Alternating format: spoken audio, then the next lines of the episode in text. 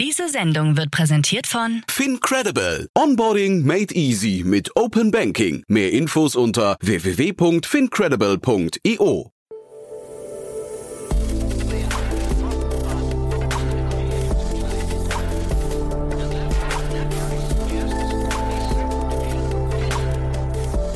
Startup Insider Daily. Hallo und herzlich willkommen zu Startup Insider Daily am Mittag. Wir haben Christopher Bieri, Co-Founder und CEO von Seati im Interview. Seati macht das hybride Arbeiten effizienter. Mit Seati Software können NutzerInnen geteilte Schreibtische, Räume und Parkplätze in Unternehmensniederlassungen buchen sowie ihre mobilen Arbeitsplätze planen. Seati nutzt diese Daten, um persönliche Treffen zwischen KollegInnen zu erleichtern, Möglichkeiten zur Einsparung von Immobilienkosten zu identifizieren und die Einhaltung von Steuer-, Versicherungs- und Arbeitsgesetzen durch die Kunden sicherzustellen.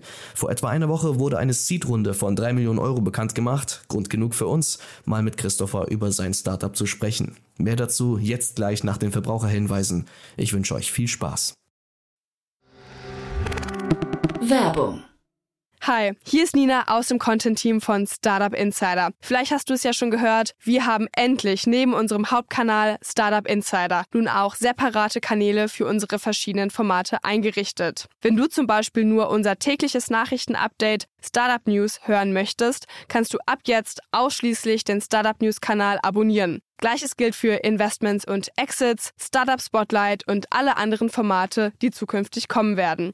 Die volle Ladung Startup Insider, also alle Formate, gibt es natürlich weiterhin hier auf dem Hauptkanal. Also, um die einzelnen Kanäle zu abonnieren, besuche jetzt startupinsider.de/slash insider. Wir sehen uns auf deinem Lieblingskanal.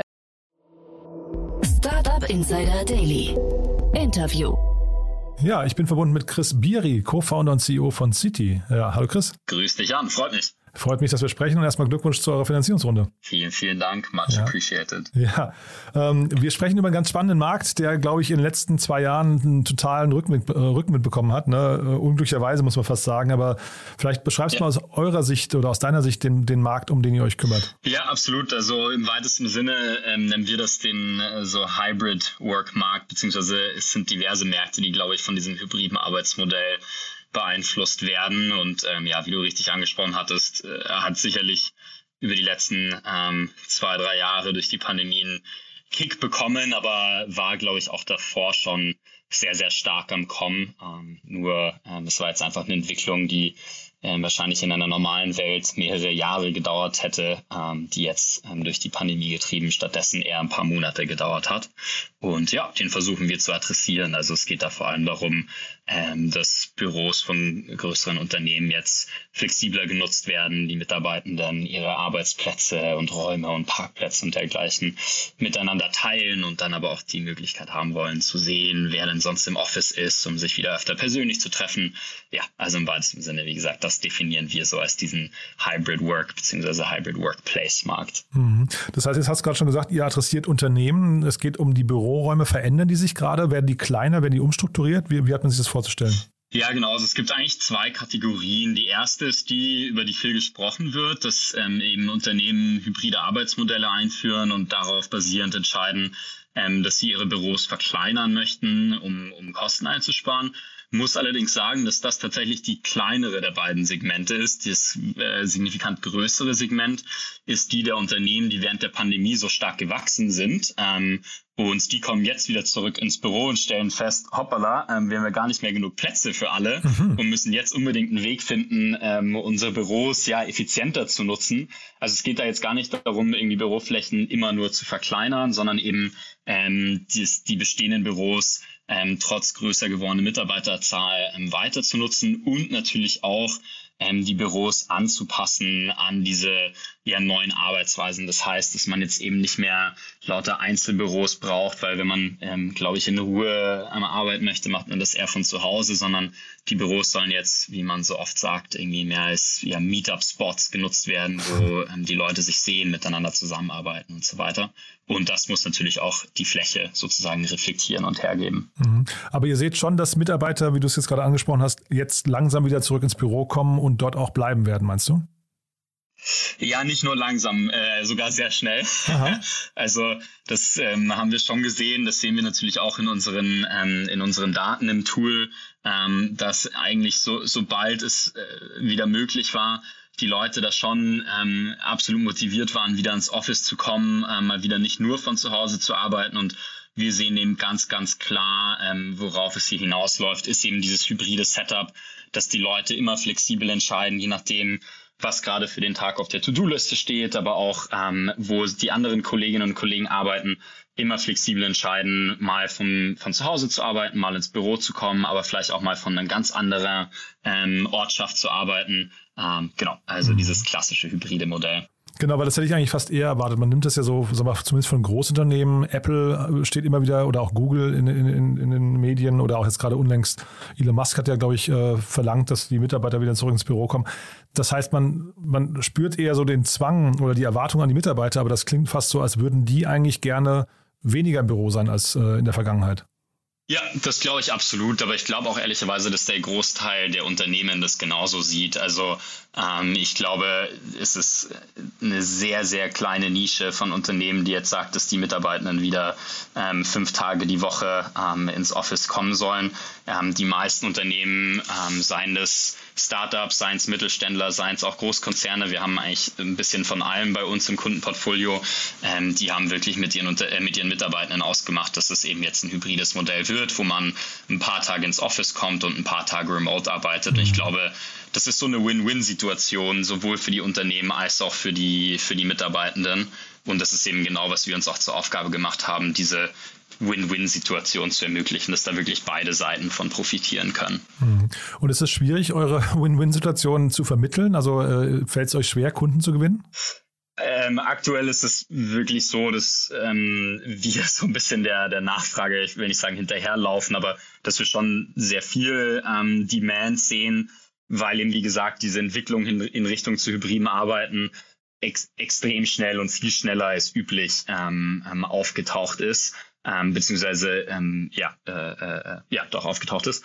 Und ähm, ja, dementsprechend bei uns sehen wir einfach gerade sehr viel Nachfrage und ich glaube, ähm, ein Grund, wieso wir auch so viel Nachfrage sehen, ist eben diese Win-Win-Situation. Es ist ausnahmsweise mal, würde ich sagen, eine Situation, wo es nicht nur der irgendwie Arbeitgeber ist, der irgendwie versucht, überspitzt gesagt, den Mitarbeitenden irgendwas reinzuwürgen oder irgendwas zu erzwingen. Und es ist aber umgekehrt auch nicht irgendwie nur so ein, eine Situation, wo die Mitarbeiter etwas unbedingt haben wollen, was aber dem, dem Arbeitgeber irgendwie schadet oder, mhm. oder wovon diese, dieser nicht profitiert, sondern eben beide haben irgendwie einen Anreiz, ähm, dieses neue Arbeitsmodell einzuführen ähm, weil es eben den Mitarbeitern mehr Flexibilität gibt, ähm, eine bessere Work-Life-Balance gibt, aber eben den Unternehmen auch eine Möglichkeit gibt, ähm, sich als Arbeitgeber attraktiver zu gestalten, eben ihre Büroräume effizienter zu nutzen. Ähm, wir haben ja auch gesehen, dass die Produktivität in diesem hybriden Arbeitsmodell ähm, nicht sinkt, sondern im Gegenteil ja steigt. Und ja, mhm. dementsprechend ähm, gibt es da, glaube ich, einen recht schönen Pull von beiden Seiten. Mhm. Jetzt seid ihr aber trotzdem nicht die einzigen am Markt, ne, die da unterwegs sind. Das heißt, was wird hinterher das, das entscheidende Feature sein oder ist es hinterher der Preis? Oder wo, worum geht es in dem, also wer, wer kann diesen Markt für sich entscheiden? Ja, also ich glaube natürlich, ähm, was ein entscheidendes Kriterium sein wird, ist, ähm, wie umfangreich man Unternehmen bei der Einführung, aber dann auch bei der äh, Umsetzung dieses hybriden Arbeitsmodells ähm, unterstützen kann. Also natürlich gibt's, glaube ich, einige Anbieter im Markt, wo du halt irgendwie Shared Desks buchen kannst oder sowas, aber ich glaube, das ist jetzt irgendwie nicht kein Rocket Science und das dadurch wirst du jetzt auch nicht irgendwie zum Global SaaS Player, sondern es wird, glaube ich, eher darum gehen, ähm, wie du auf verschiedenste Art und Weise diese Work-Location-Daten einsetzen kannst, um Unternehmen dabei zu unterstützen, ja, ihre Büroflächen effizienter zu nutzen, aber B, eben auch die Kollaboration zwischen Mitarbeitenden zu stärken, ähm, C, sicherzustellen, dass die Unternehmen ähm, fully compliant sind, sei es jetzt versicherungstechnisch, ähm, ähm, steuerrechtlich, ähm, auch ähm, compliant sein mit den eigenen internen Policies, die beispielsweise mit dem Betriebsrat geschlossen wurden. Und ich glaube, wenn wir da wirklich so ein holistisches Paket schnüren können, ähm, eine Art One-Stop-Shop für Hybrid Work, ähm, dann werden wir da absolut auch langfristig so ein bisschen die, die Vorreiterrolle ähm, ja, übernehmen können. Mhm. Ich hatte mal Lockerty hier aus Zürich im Podcast, die kennst du wahrscheinlich auch, ne? die, die haben sich sehr stark auf diesen Analytics-Bereich konzentriert, zumindest war das mein mhm. Verständnis. Ist das bei euch auch hinter das Kernelement oder was würdest du sagen, steht absolut im Fokus? Ähm, ich würde sagen, es ist ein Element, ähm, der natürlich super spannend ist für die Unternehmen, also zu verstehen, ähm, ja, wie, wie stark ist die Auslastung der verschiedenen Büros, der verschiedenen mhm. Bereiche im Büro, ähm, was für, vor allem wenn wir jetzt so auf Activity-Based Working schauen, also sprich, wo es im Büro vielleicht Quiet Zones gibt und Collaboration Zones und sowas, mhm. um auch ein besseres Verständnis dafür zu gewinnen, ähm, was für Flächen die, die Mitarbeitenden eigentlich brauchen. Aber ich glaube, es ist eher nur ähm, eine von vielen Komponenten. Man muss da super vorsichtig sein und das ist so ein bisschen eine Spezialität von uns, ähm, vor allem im Bereich Analytics halt immer darauf zu achten, dass man jetzt nicht nur datenschutzkonform ist, sondern auch ähm, ähm, konform ist mit den Anforderungen und Wünschen beispielsweise von Betriebsräten. Ähm, und da haben wir einen sehr, sehr starken Fokus drauf gelegt. Da hatten wir so ein bisschen Glück auch, dass mhm. ähm, ja viele unserer ersten Kunden teilweise auch schon DAX-Konzerne waren und wir da auch recht eng mit den Betriebsräten zusammenarbeiten konnten, ähm, um das so ein bisschen ähm, an deren, ja, wie ich gesagt hatte, Wünsche und Bedürfnisse auszurichten. Wie geht das denn, dass man quasi als erste Kunden gleich DAX-Konzerne gewinnt? Ähm, paar verschiedene Punkte eigentlich. Also Weil ich meine, davon träumt ja jedes Startup, ne? Deswegen frage ich, ja. Ja, ja klar, ja. Also ähm, grundsätzlich auf, auf verschiedenste Art und Weise haben äh, meine Mitgründer und ich ähm, so ein bisschen Background mitgebracht aus der Ecke. Ähm, also ich habe früher bei Tesla gearbeitet, ähm, habe in der Beratung gearbeitet, wo wir viel mit Mittelstand und Corporate zusammengearbeitet haben.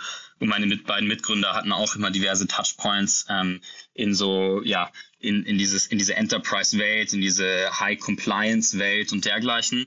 Und dementsprechend haben wir unser Tool halt von Grund auf ähm, sowohl die Architektur im Hintergrund als auch die Endnutzer-basierten Features eben darauf ausgerichtet, dass die wirklich ähm, eben diesen Anforderungen und Wünschen entsprechen. Und ein Beispiel davon ist, ähm, dass wir eine, einen sehr starken Fokus darauf gelegt haben, eine sehr nahtlose und tiefe Integrierbarkeit ins ganze Microsoft-Ökosystem zu, mhm. zu haben. Ähm, das ist vielleicht eine Sache, die jetzt erstmal so als Startup gar nicht so offensichtlich ist. So als Startup will man sich vielleicht eher mit Slack und Co. integrieren, aber wir haben halt gesagt, okay, unsere Zielgruppe sind diese Mittelständler und Enterprises und da hat halt äh, Microsoft eine unfassbare Marktabdeckung, vor allem seit der Einführung von MS Teams. Und ähm, das war einer der Punkte, die uns dabei bei größeren Enterprises auch mit reingebracht hat. Mhm. Ja, sehr spannend. Und jetzt habt ihr eure Finanzierungsrunde abgeschlossen, äh, auch spannende ja. Namen mit an Bord. Äh, also vielleicht kannst du es da mal kurz durchführen. Wie kam es dazu und was fanden die denn jetzt an euch besonders gut? Ja, ähm, klar, ja genau. Also eben Finanzierungsrunde kürzlich abgeschlossen, ähm, Seed-Runde über drei Millionen Euro. Ähm, freuen uns da wirklich extrem, ähm, mit Acton und Partec zwei ähm, Co-Leads an Bord zu haben, die uns inhaltlich wirklich brutal überzeugt haben. Also irgendwie, das waren so zwei VCs, wo vom ersten Call an wir gesagt haben, wow, die haben die, die verstehen echt, was wir hier versuchen zu machen, haben direkt super spannende neue Ideen mit eingebracht, haben uns auch einfach auf einem persönlichen Level ähm, mega, mega überzeugt. Und ähm, dazu kamen dann eben auch noch unsere Bestandsinvestoren Peak ähm, aus Amsterdam und der Hasso-Plattner Seed Fonds, ähm, die jetzt auch in der Runde nochmal ähm, ähm, quasi beigesteuert haben. Ähm, genau. Und ja, was, was die an uns so super finden, das, das musst du wahrscheinlich die am besten fragen. Aber ich glaube in der Tat, das Thema, was wir vorhin angesprochen hatten, dieser so Laserfokus auf eine ganz klare Zielgruppe, ähm, hm. die auch einfach rein von der Marktanalyse her am meisten Sinn gemacht hat und ähm, darauf basierend entwickeltes Produkt, das eben auch genau auf diese Wünsche und Bedürfnisse ähm, ähm, eingeht. Ich glaube, das kombiniert mit einfach schlichtweg so der Traction, die wir bisher generiert haben, hat die, ähm, glaube ich, überzeugt. Mhm. Und mit den drei Millionen, wie weit kommt ihr damit jetzt? Weil das ist ja mal quasi die Idee, ne, dass man irgendwie bestimmte Meilensteine damit erreicht. Ja, ähm, ja genau. Also unser ähm, Ziel ist im Endeffekt jetzt in den nächsten beiden Jahren ähm, damit, also dieses und nächstes Jahr und unseren Umsatz jeweils, also hier und hier ähm, zu verdreifachen, parallel dazu auch ähm, unser Team ähm, circa zu verdreifachen. Ähm, da investieren wir natürlich sehr stark weiter ins Software Engineering Team. Das wird jetzt wenig überraschend sein, aber bauen natürlich auch das Sales und Marketing, also quasi die Commercial Side, ähm, weiter aus. Und ähm, ja, das ist so ein bisschen der Plan. Wie weit es uns jetzt bringt, äh, das hängt dann natürlich von diversen verschiedenen Faktoren ab. Das müssen wir dann einfach mit der Zeit sehen. Mhm. Heißt aber auch, ihr sucht gerade Mitarbeiter. Ja, ganz, ganz toll. Ähm, also wir haben jetzt, ähm, glaube ich, ich müsste nachschauen, aktuell 10, 15 Stellen ausgeschrieben. Mhm. Ähm, teilweise ähm, werden wir diese Stellen auch ähm, doppelt und dreifach besetzen. ähm, haben dieses, diesen Monat jetzt, ich glaube, auch vier oder fünf neue Leute schon wieder ongeboardet. Äh, ja, das macht mega, mega Spaß und ja, wir haben da ganz viele Stellen offen, sei es eben in Sales, sei es im Marketing, sei es im Product und Design und natürlich auch auf der Software Engineering Seite. Mhm. Ganz viele Möglichkeiten. Fällt es denn leicht, Leute nach Berg zu bekommen? Ähm, wir sind ja remote first, von daher okay. ähm, ist das ein, ein, großes Asset von uns, sag ich mal. Ähm, meine äh, Philosophie oder beziehungsweise die von mir und dem ganzen Team ist, ähm, lieber die richtige Person am in Anführungszeichen falschen Ort als die falsche Person am richtigen Ort. Ähm, dementsprechend ähm, ja, können die Leute arbeiten von wo immer sie das am liebsten tun möchten, von wo immer sie am produktivsten sind. Aktuell ist bei uns so, dass wir ungefähr ein Drittel des Teams in Berlin haben, beziehungsweise ein bisschen mehr als ein Drittel, ähm, ein knappes Drittel in München und den, das, das restliche Team quer durch Europa verteilt. Mhm.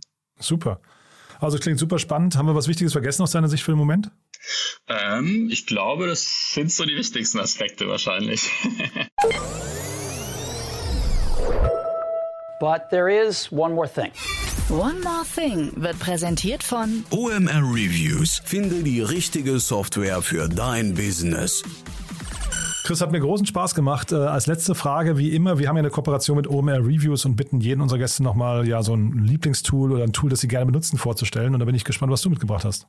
Ja, absolut. Ähm, und zwar ist es ein Tool, was ja auch schon vor dem Gespräch kurz ähm, aufgekommen ist. Und zwar ein ganz Startup-untypisch werfe ich das Tool ähm, Microsoft Teams in den Raum. ähm, ist natürlich aus zweierlei Hinsicht für uns spannend. Wie gesagt, wir haben dann sehr starken Integrationsfokus drauf gelegt, was, glaube ich, uns viel Traction auch beschert hat.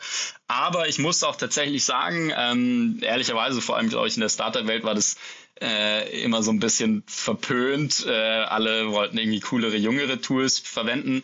Muss aber sagen, dass Microsoft da in den letzten Monaten das Ding echt gut weiterentwickelt hat und wir benutzen es auch im Team intern. Und ähm, es, es deckt echt unsere Bedürfnisse ab und wird von Tag zu Tag auch besser. Ähm, und vor allem, wenn man mit Enterprise-Kunden zusammenarbeitet, ist es halt ein Must-Have. Da teilweise erlaubt es deren Datenschutz gar nicht mal ein anderes Tool für Calls zu verwenden. Dementsprechend kann ich das nur empfehlen. One More Thing wurde präsentiert von OMR Reviews. Bewerte auch du deine Lieblingssoftware und erhalte einen 15 Euro Amazon-Gutschein unter moin.omr.com/insider. Chris, es hat mir wirklich großen Spaß gemacht. Also klingt nach einer sehr, sehr spannenden Mission. Da würde ich sagen, wir bleiben in Kontakt. Wenn es bei euch äh, große Neuigkeiten gibt, sag gerne Bescheid, ja? Ja, so machen wir es auf jeden Fall. Vielen Dank dir. Werbung. Hi, hier ist Paul, Product Manager bei Startup Insider. Willst du wissen, welche Startups aus Hamburg, Mannheim oder vielleicht auch Bielefeld sich mit künstlicher Intelligenz beschäftigen? Oder wie zum Beispiel das Portfolio von Earlybird oder HV Capital aussieht?